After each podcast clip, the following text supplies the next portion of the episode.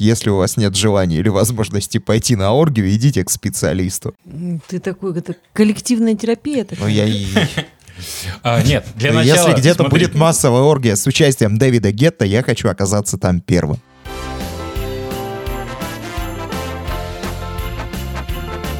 Коко, Коко. Три, два, один, поехали! Это «Кукуха» сказала «Поехали» – аудиоподкаст про психиатрию. Слушай нас на всех платформах, где есть аудиоподкасты. Это «Кукуха» сказала «Поехали» подкаст о ментальном здоровье. С тобой вновь врач-психиатр-психотерапевт Павел Сбродов, Лена Золотова, Игорь Нойштарт и я, Александр Алпатов. Если хочешь нас поддержать, можешь э, загуглить «Кукуха Boosty» и, собственно, на Boosty э, занести денежку и послушать пару десятков эксклюзивных эпизодов. Также получишь доступ в наш душевный чат.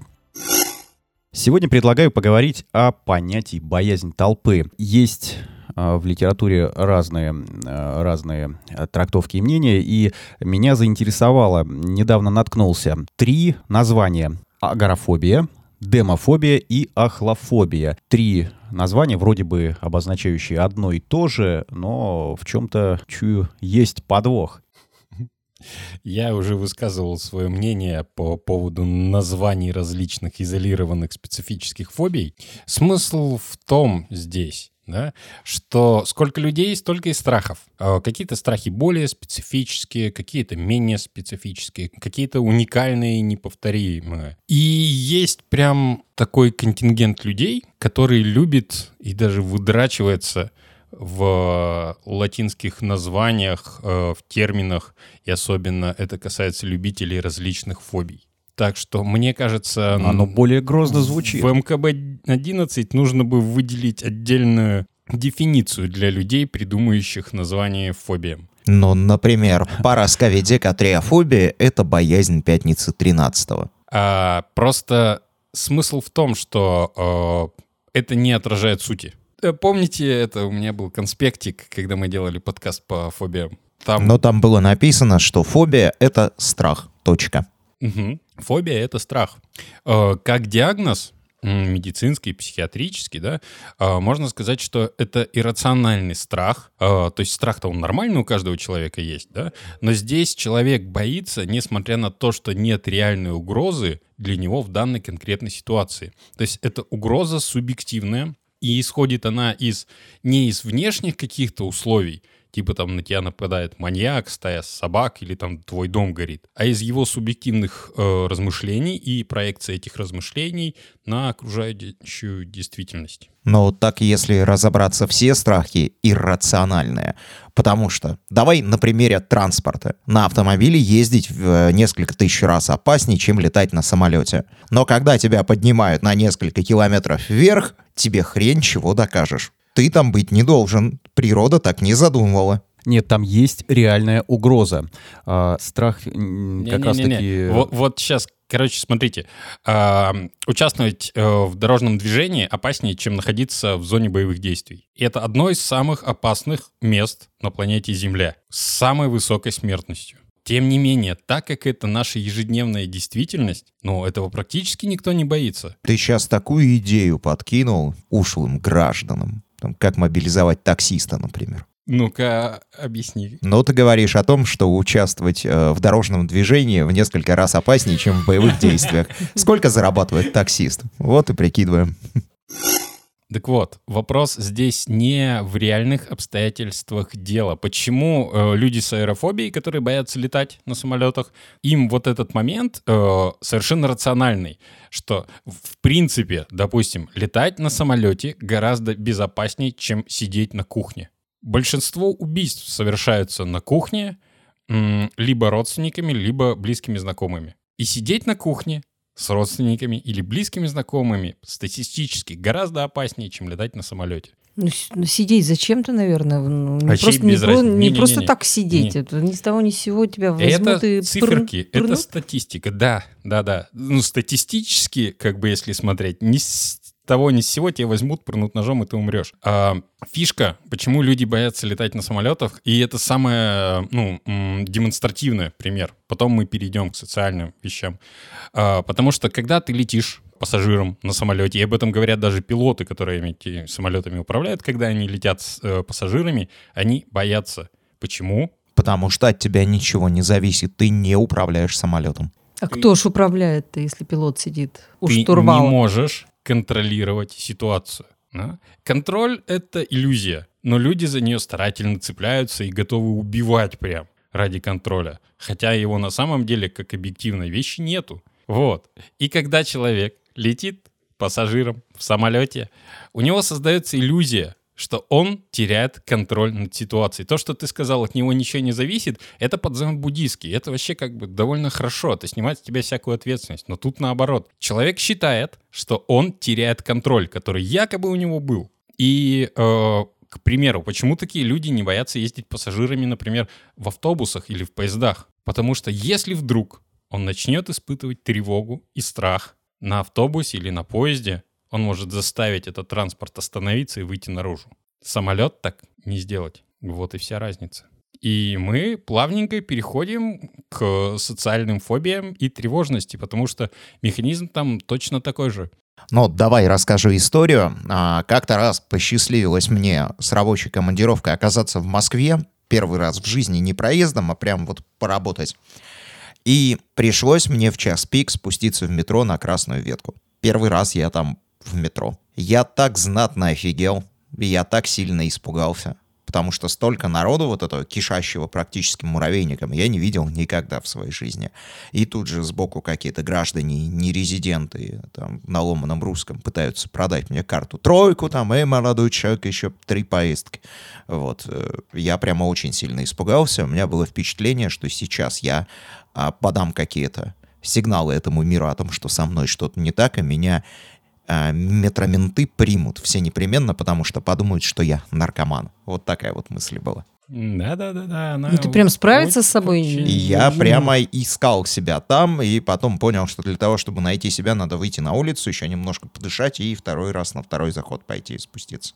Вот. Это м- агрофобия ну, боязнь толпы, боязнь рынков, то, что называется. И смысл именно в том, что ты, находясь в людном помещении, которое ты не мог покинуть вот так вот по щелчку пальца в этот момент, в окружении других людей, которые обращают на тебя внимание и видят тебя, испытал тревожность, совершенно нормальную, нормальную тревожность когда ты внезапно попадаешь в совершенно несвойственную для себя окружающую обстановку, ну, нас все новое пугает, а, где у тебя нету тех самых рычагов контроля. Ты не можешь остановить и выйти из комнаты. Это пр- пример с свободой, да?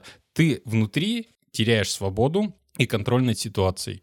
И мало того, а, возникает втор, ну, второй страх, э, вторичный, дальнейший. А что будет, если окружающие заметят, что с тобой что-то не так. Тебе не просто не окажут помощь, ты не можешь заявить кому-то, ну, и опереться на кого-то близкого, что тебе тревожно, страшно, что что-то не так, что что-то тебе пугает, и окружающие в этот момент начинают восприниматься, по сути дела, как враги. А это еще и москвичи. А, но смотри, а, есть еще история о том, что человек, находясь в толпе, он а, перестает а, сам осознаваться, как какая-то единица. Вот как какой-то. Как какая-то личность, да? Так, э, Люди в толпе будет, смешиваются. Тогда он не будет испытывать страх. Страх — это инстинкт самосохранения. Если он теряет свою самость и впадает в этот в транс толпы, он не будет ничего бояться. Так работает рок-концерт. Так работают массовые погромы, например. А, в том числе. Кстати, очень многие происходили после рок-концертов. Или футбольных Или матчей. футбольных матчей, да. А вот это действительно было, было проявление фобии, а, то, что Игорь описал пару минут назад? Или это все-таки было какое-то проявление тревожности, когда он столкнулся с незнакомой, непонятной ситуацией, правила которые не знают, и не знают, чего от нее ожидать? А я... Ну, тут, тут будет ремарочка, но вот, Игорь, то есть что ты тогда испытал? Тревогу или страх? Слушай, я сейчас не скажу. Некоторый мандраж, вот так вот это Да мне кажется, просто называется. дискомфорт. Некое, дискомфорт очень сильный. чувство очень сильный дискомфорт. Да. Дискомфорт — это слово, которое отражает то, что хуже, чем норма. Угу. Да, почему я говорю конкретное чувство. дискомфорт это типа как нормально или хорошо, или никак не знаю, это слово, которое не отражает на самом деле практически ничего.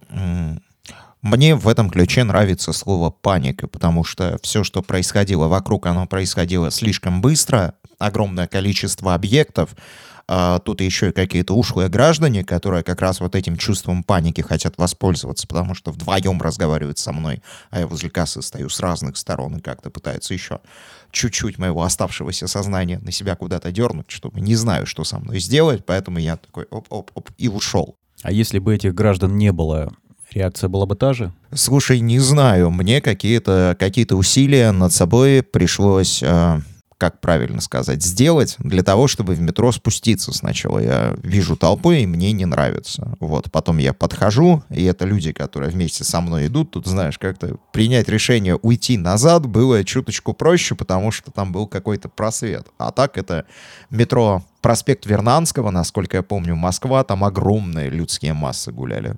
Вот кра- красная ветка в сторону центра. Ух. А до проспекта Вернадского ты добирался не в метро? Нет, пешком, по-моему.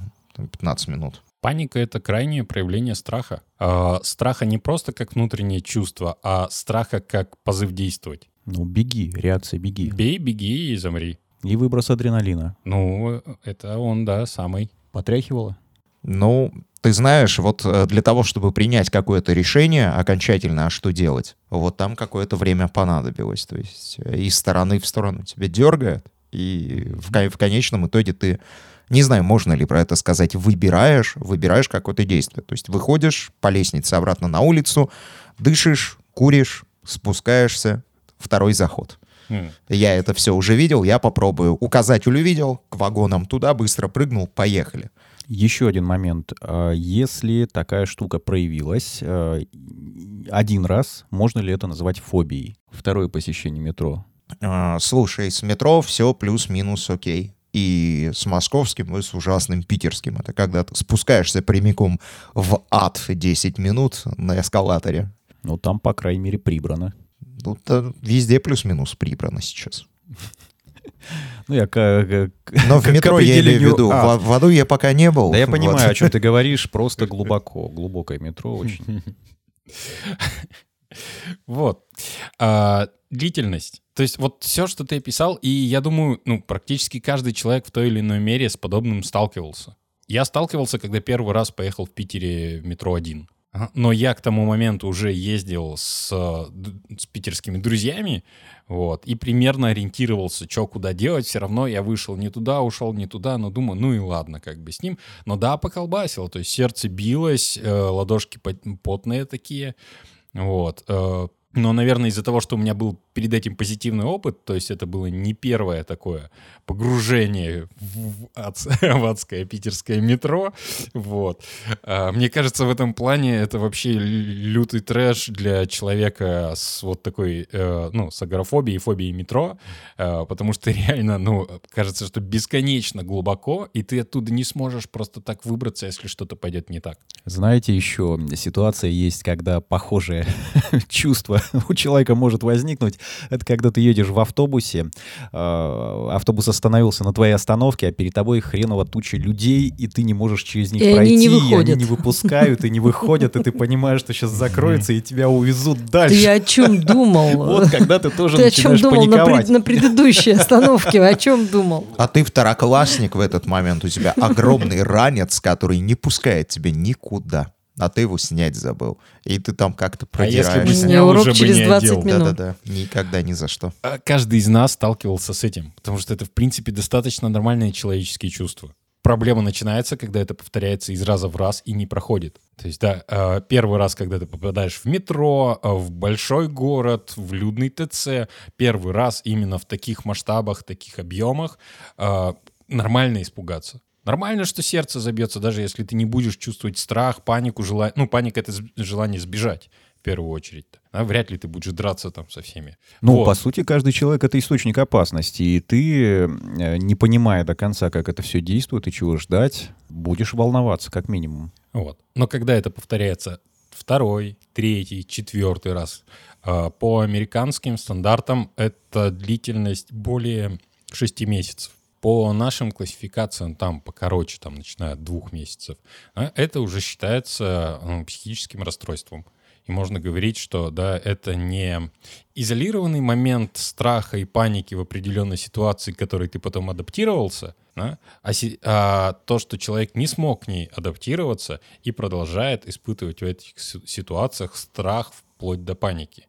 Ну и причем есть гра- градация там со своими нюансами, но социальная тревожность, социальная фобия и агорафобия — это немножко разные вещи, но принцип там примерно один и тот же, и принцип как со всеми, как и с паническими атаками такой же.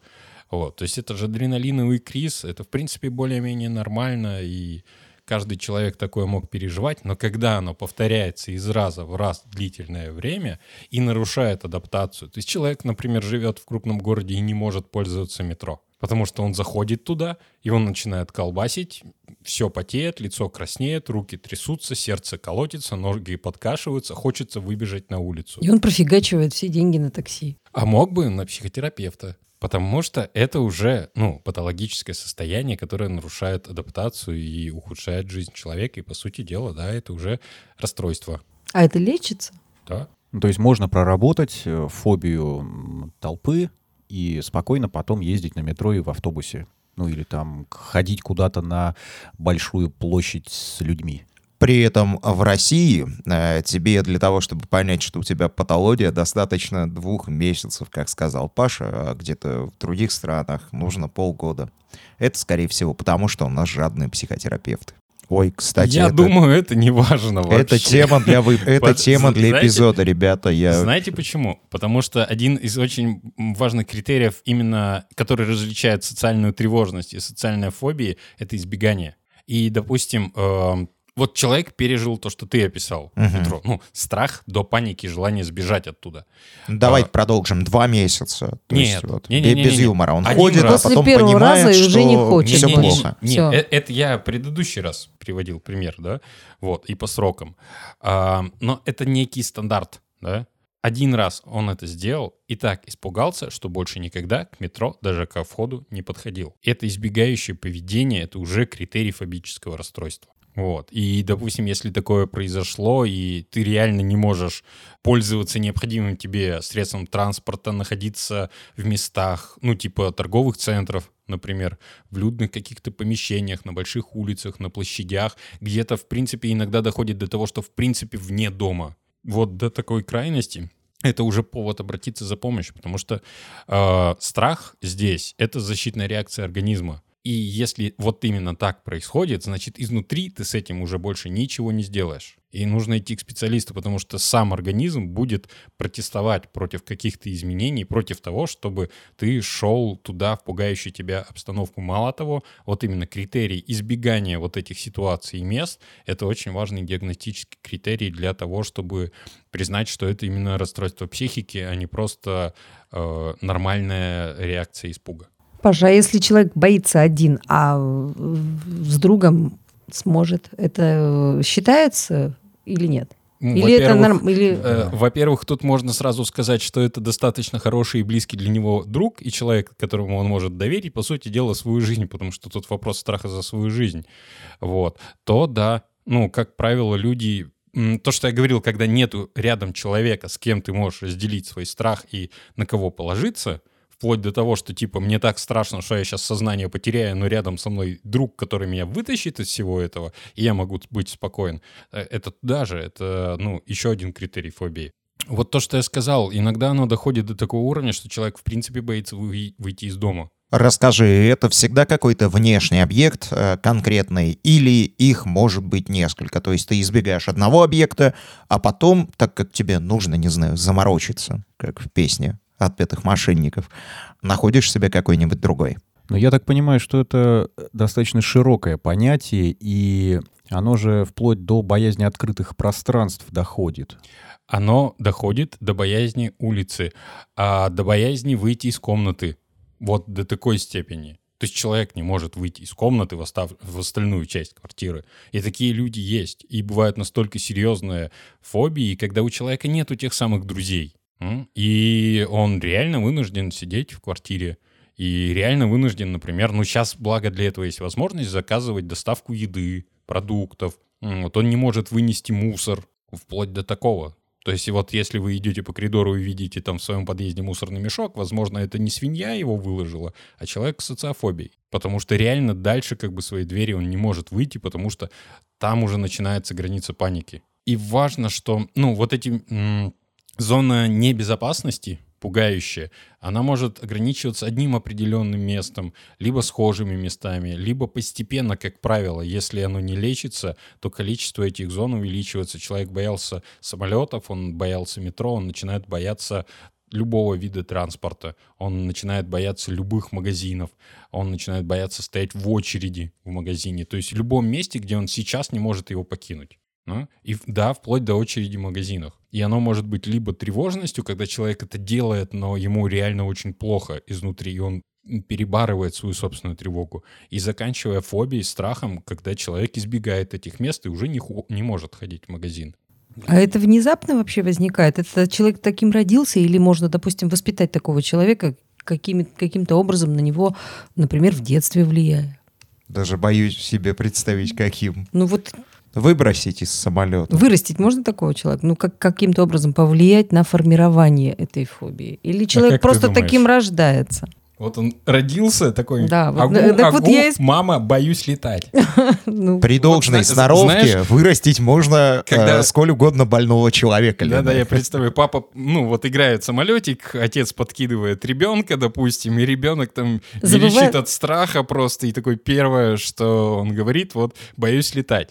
Да, не мама, не папа, а боюсь летать. Не, не так. Это всегда комплекс. э, то есть, ну, опять же, обобщенный, я говорю. То есть это наследственная предрасположенность э, к неустойчивости эмоциональной сферы и э, ну, вегетативной лобильности, как это называли раньше. Вот. А, Это особенности воспри... воспитания, и это психотравмирующие ситуации в детстве и во взрослом возрасте. Вот, это всегда компон... ну, три компонента, которые складываются и дают именно патологическую какую-то реакцию, расстройство м, психологического или социального функционирования. Вот. Э, Здесь каких-то конкретных именно таких действий нет. И мало того, не обязательно, чтобы у человека была психологическая травма, например, что-то с ним случилось на открытом пространстве. Потому что я начал с того, что фобия — это субъективная вещь. Человек о чем-то таком подумал, начал проецировать, что это может случиться, этого испугался, допустим, находясь в том же самом метро или где-нибудь там в автобусе или просто в ТЦ, вот. Он испугался, он почувствовал себя плохо, у него развилась паническая атака, то есть вот эта адреналиновая реакция паники и ужаса. Оно зафиксировалось, и в голове поставилась галочка. В этих местах находиться опасно, потому что это страшно до смерти. И он начнет их избегать. Ну, если у него эти вот три фактора, которые я перечислил, э, не, как это говор- говорится, не патогномоничные, то есть там нету конкретных э, предиктов, как, например, при шизофрении. Вот, там особая система воспитания должна быть. Ну, при зависимости, например, тоже. Э, Здесь можно говорить, что общее такое, ну, невротическое воспитание. Э, Вот, Давай, прежде чем я задам самый важный вопрос, мы проведем небольшой мысленный эксперимент, представим себе, что человек с какой-то крайней степенью социофобии, который ведет уже затворнический образ жизни, он, ну, для того, чтобы хоть как-то существовать, находит себе все-таки какого-то интернет-друга, заводит с ним какую-то, там, не знаю, достаточно доверительную переписку, а, может ли этот друг потом его как-то потихоньку вытаскивать на улицу, чтобы расширять границы той самой зоны комфорта. физически нужен. Ну, то есть он должен приехать, дать ему в Он бубен и должен вытащить быть за шкварник. Физически рядом. Ага, В бубен-то зачем? И мало того, да. чтобы не Отлично, сопротивлялся. человек боится выйти на улицу, к нему приходит какой-то малознакомый человек, дает ему в бубен, Он он, дверь будет. больше не будет открывать никому, понимаешь? А потом он еще и дверей начнет Одна фобия бояться. сменяется другой. Я вот сейчас вроде смешно Отличный говорю, совет. но, но у меня б- был такой случай, когда, ну, дошло до того, что человек начал бояться дверей. Ведь там же Потому просто надо что- сопровождение. Потому что однажды, э, да, сопровождение, да. Ну ладно, как бы я ушел Но не ты туда. бороду отрастил, потому что тебе пришлось проникать к нему через дымоход. Это новогоднее поветрие, не обращай внимания. Я много лет играл Деда Мороза на Подкаст детских весной утренниках. выйдет. Да. Вот. Вот так вот. Э, Пропускаешь несколько записей, а теперь только весной появишься. Делать-то что, Паш? Минут 10 назад сказали делать.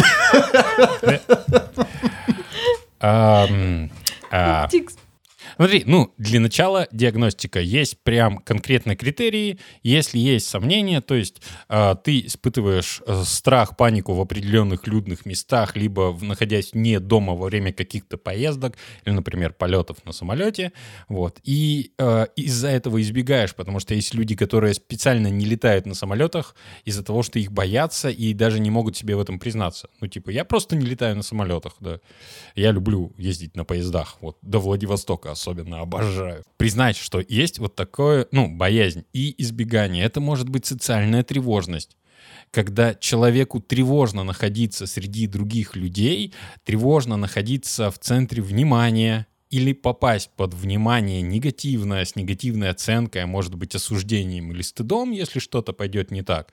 Но тут э, такие люди часто очень боятся, например, упасть в обморок в людных местах. А на фоне тревожности и, возможно, панической атаки состояние это как раз предобморочное. И, оно- таки берут и падают. и иног- ну, обычно нет, на самом деле. Это очень-очень редкая реакция, но зато это шикарный повод для того, чтобы тревожность перешла в фобию. Вот. И оно может быть э, не настолько вычурным, как мы обсуждали, ну, более приземленным, что человек может испытывать тревожность ситуации, когда он находится среди людей и не может быстро покинуть это место. То, что я говорил, например, когда человек дискомфортно чувствует себя в очереди. В очереди, ну, это самое распространенное место.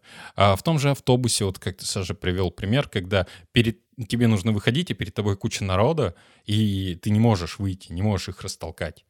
Особенно, если ты ребенок. Вот. А, ну, маленький, щуплый или, допустим, ну, с проблемой самовыражения и выраж- донесения до других э, своего желания покинуть автобус. Вот весь спектр от тревожности до фобий. Что с этим делать? А, Если оно повторяется из раза в раз, если из-за этой тревожности и страхов человек вынужден ограничивать свою жизнь, не посещать определенные места, не находиться в определенных ситуациях, а, то это повод обратиться к специалисту. Обратиться к специалисту, к психологу, психотерапевту, психиатру. Э, В первую очередь такие вещи, ну, лечатся, если можно так сказать, конечно, психотерапией. Причем, ну, одна из достаточно эффективных и довольно старых методик — это то, что называется клин-клином. Да? Но не так, как очень часто, что, допустим, вот ты боишься толпы, и вот тебя, оп, выбросили там в час пик в ТЦ одного еще с какой-нибудь задачей или в вычурной одежде, что на тебя точно будут обращать внимание. Вот. Э- Эта штука очень-очень опасная и травматичная. Проще. Вот то, что мы говорили про поддержку и человека рядом. То есть, как правило, это, ну, либо индивидуальное занятие с психологом, психотерапевтом, либо какие-то групповые. То есть собираются люди, во-первых, как бы ты видишь, что ты не один такой. Многие люди боятся, реально боятся и ограничивают себя. И таких людей очень-очень много на самом деле. Ну, типа официальный процент порядка 13 мировой. Причем это суммарный, а американцы дают порядка там 7-9% у мужчин и у женщин. То есть так-то в сумме это по- побольше 13 выходит. А еще сколько людей не обращаются за помощью, на самом деле это переживают. И, ну, чаще об этом не рассказывают и боятся даже сами признать. Слушай, а если их всех собрать в группу и вывести туда, где люди в толпе получают удовольствие, не знаю, на Open Air с участием Дэвида Гетта, просто в центр всего этого безобразия. Может, все кайфанут и Я довольны вообще домой думал, ты про оргию скажешь. Ты такой, это коллективная терапия Ну, такая. я и... А, нет, для начала... Если где-то смотри, будет массовая оргия с участием Дэвида Гетта, я хочу оказаться там первым. До Дэвида. Но если у вас нет возможности В попасть качестве диджея, я имею в виду. коллективную оргию, а, то Идите к специалисту. идите к специалисту и там Мне, мне вот что стало интересно. Если у тебя есть желание на оргию с Дэвидом Гетто попасть, надо ли к специалисту обращаться? Сразу после записи этого подкаста. Да, депортировать его. В, прин- в принципе, можно, знаешь, отдельно куда-нибудь вставлять э, вот эту вот запись. Если у вас нет желания или возможности пойти на оргию, идите к специалисту. После твоих слов о Борге с Дэвидом Геттой слово вставлять звучит Вы особенно погрязли в пошло. фобиях. Вы просто больной. Ты, ты нет- сейчас так, так это желания. сказала, как будто у, у каждого нормального человека должно быть желание идти на Господи. Все.